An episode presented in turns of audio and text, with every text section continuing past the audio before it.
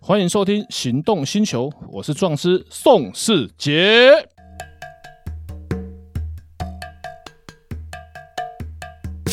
欢迎收听《行动星球》，我是壮师宋世杰。哎，导叔，今天又来聊天了。一定要的啊，因为我觉得你上次讲的那几个案例应该是没讲完，我相信你手头上应该还有很多很沉重的故事吧？嗯，就是讲沉重的嗯啊，当然很，其实只要刑事案件都沉重啦，啊，也只是啦，有也是啦大沉重跟小沉重。啊，对对对，那今天要跟我们分享是大沉重还是小沉重啊？我来分享两个，我因为我不写性侵的加害人，好，除非是冤狱的、冤枉的，那我要看判决书，一一审之前我一定不会写。嗯那我讲两个，这是比较不太可能判到有罪的判决，因为依照我的认知，或许有失客观。那我们来讲出来，大家分享、聊天、讨论一下，看看这个案子。如果你是陪审团，嗯，你会不会投下有罪这一票？了解，有一个人，他前妻在离婚之后提告，提告他性侵他女儿，他女儿当时三岁，嗯，性侵是双方的性器官结合，对，三岁女生跟一个成年男子。那他的验伤报告是法务部法医调查室开的，不是医院。验伤报告，处女膜、大阴唇、小阴唇、肛门都完整，没有伤。上面写这些伤痕过了七天可能自动愈合，因为那是隔了好几年他们才去说他有犯案。然后呢，验伤隔了好几年也没有伤，但是成年男生的阴茎最少直径有个两公分吧？嗯啊，我你的表情我知道，你比较粗，不用讲出来，好不好？ 但是一个成年男子的阴茎进入一个三岁女生的阴道，处女膜有可能不不破裂吗？不可能啊，那破裂应该不是只有处女膜而已啊，如果它是一个正常成年男的阴茎进入三岁女生的阴道，那连会阴都会爆开。是，那应该会是一个很严重的撕裂伤吧？对，就算好了也会有伤痕，对，除非他的阴茎就跟可能要跟牙签一样细。但这个这个听起来似乎有点不合理啊，好，那法务部法医调查室的验伤报告是这样写的。第二个不合理的地方是，他呃那个判决书上面说他性侵她两次，一次是在家里面，一次是在麦当劳的厕所，他要他女儿帮他口交，这个当然是不当然不会有证据的。对，然后呢，他说测谎师没有签名，我当然不相信。我看了那么多判决书，我真的没有看过，也没有听过测谎师不签名，因为他是收押，他当时笔录一做完就被收押。收押的被告不太能够拒绝测谎，嗯，因为测谎政府需要付钱。对，测谎师说：“你虽然没有通过测谎，但是连我都不相信。我今天签名会变成呈堂证供，会变佐证。嗯嗯嗯，因为台湾有规定，测谎不能成为判决有罪唯一的依据。可是很多性侵判决有罪，就是因为没有通过测谎。嗯嗯，然后这个案子他没有通过测谎，测谎师说我不相，连我都不相信，我不想签名，我不要害你。我看了上千份的判决书，只有这一份是测谎师不签名的。他跟我讲，我不相信。我看了判决书，我才相信他讲的，那为什么到后来他还是会被判决？因为法官自由行政。可是目前这样听起来，就是所有目前我们知道的证据，似乎听起来都有一点瑕疵啊。然后他妈妈求偿两百万，后来发现他们的他的名下的房子是跟他爸爸共同持分的，嗯，然后会比较有麻烦，所以后来那两百万的民事求偿他也撤销了。所以，所以你如果是陪审团，你会投下有罪这一票吗？我如果是陪审团，我不会投他有罪。我我我投不下去、欸。嗯对，因为目前听起来有太多的不合理的状态。法官们都觉得合理啊。一审、二审跟一、跟二、跟三，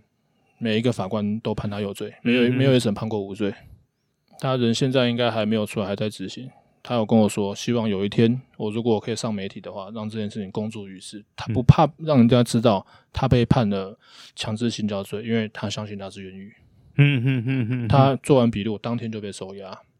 那我比较好奇的是，像如果说一般在法院对于这种类似的案例来说，他们的判决都会必须要强调说所有的证据是要完全齐全，还是会依照一些经验法则呢？大部分都依照经验法则，按照证据的话要非常充分。嗯嗯。可是经验法则这个东西听起来就会比较神奇一点了。我举性侵害来讲好了，法律上的经验法则是女生被性侵要去报警验伤，这是对法律的经验法则。实务的经验法则，女生除非她有被性侵过，她知道 SOP。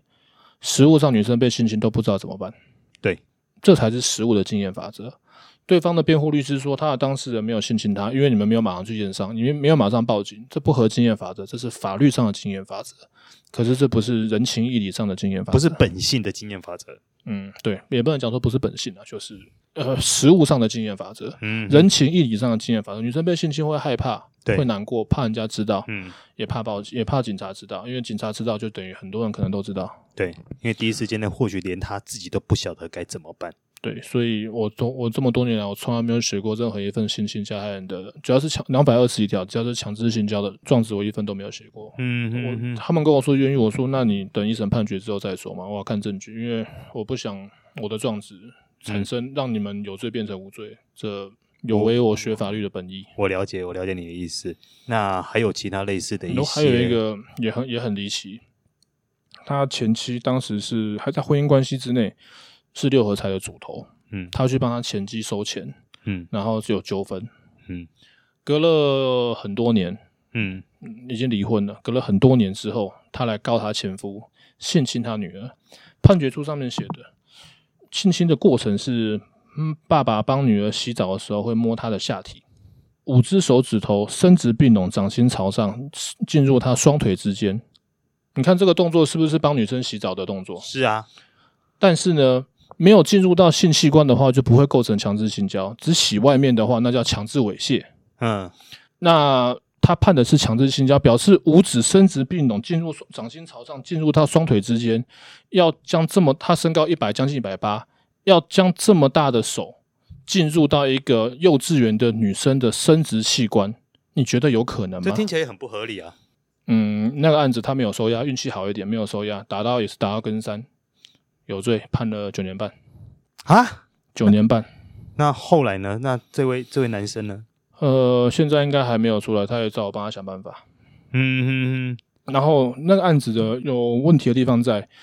我们按照经验法则，他如果要性侵他女儿，应该是随时随地嘛，因为他们他们一起住，对，只有在洗澡的时候会这样子。我我我我先问一个问题，嗯那听起来似乎背后是有动机的，是吗？有，他前妻为了钱，哦，因为否则我觉得听起来很很不合道理啊。我先把这案子讲完，再把下集的故事告诉你。嗯，那如果他性侵他女儿，应该是随很多机随会时随地都有机而啊会，不会只限定于在洗澡。对，再者，验伤也没有伤。然后呢，五指伸直并拢，掌心朝上，这是单纯洗澡。我就跟他说，如果这案子改判了之后，你只是只可能成立强制猥亵，但是因为你是单亲嘛，对，女儿给你那女生给你洗，你帮女儿洗澡一定是这样洗啊，不然呢，要不然怎么拿办水龙头冲吗？不拿可能高啊压水枪，那是我们洗车，好不好？啊？那判罪有罪。然后他他那个女生的陈述是说，爸爸洗澡比较痛，我看过医学报告，男生的皮肤比较粗糙，女嗯生比较细腻，所以一样的很轻微的碰触，男生不会有感觉，女生会。嗯，同样的力道，男生不会觉得痛，女生会觉得痛。再者，他说妈妈帮他洗比较不会痛，因为妈妈是女生，她比较知道女生私密处要怎么洗，对，合理。嗯后来他妈妈，他前妻写状子跟法官讲，我承认我诬告我前夫，自己承认，他承认，因为这会成立诬告罪，是公诉七年以下。嗯他承认他诬告他前夫，他说你判我诬告就好，因为他不知道这个要判到九年半这么重。嗯哼哼。结或果许他当初也没想到这个伤害会这么大。两百二十二条，加重强制性交，被害人是十四岁以下，九年半。他前妻写，我看过那一张切结书，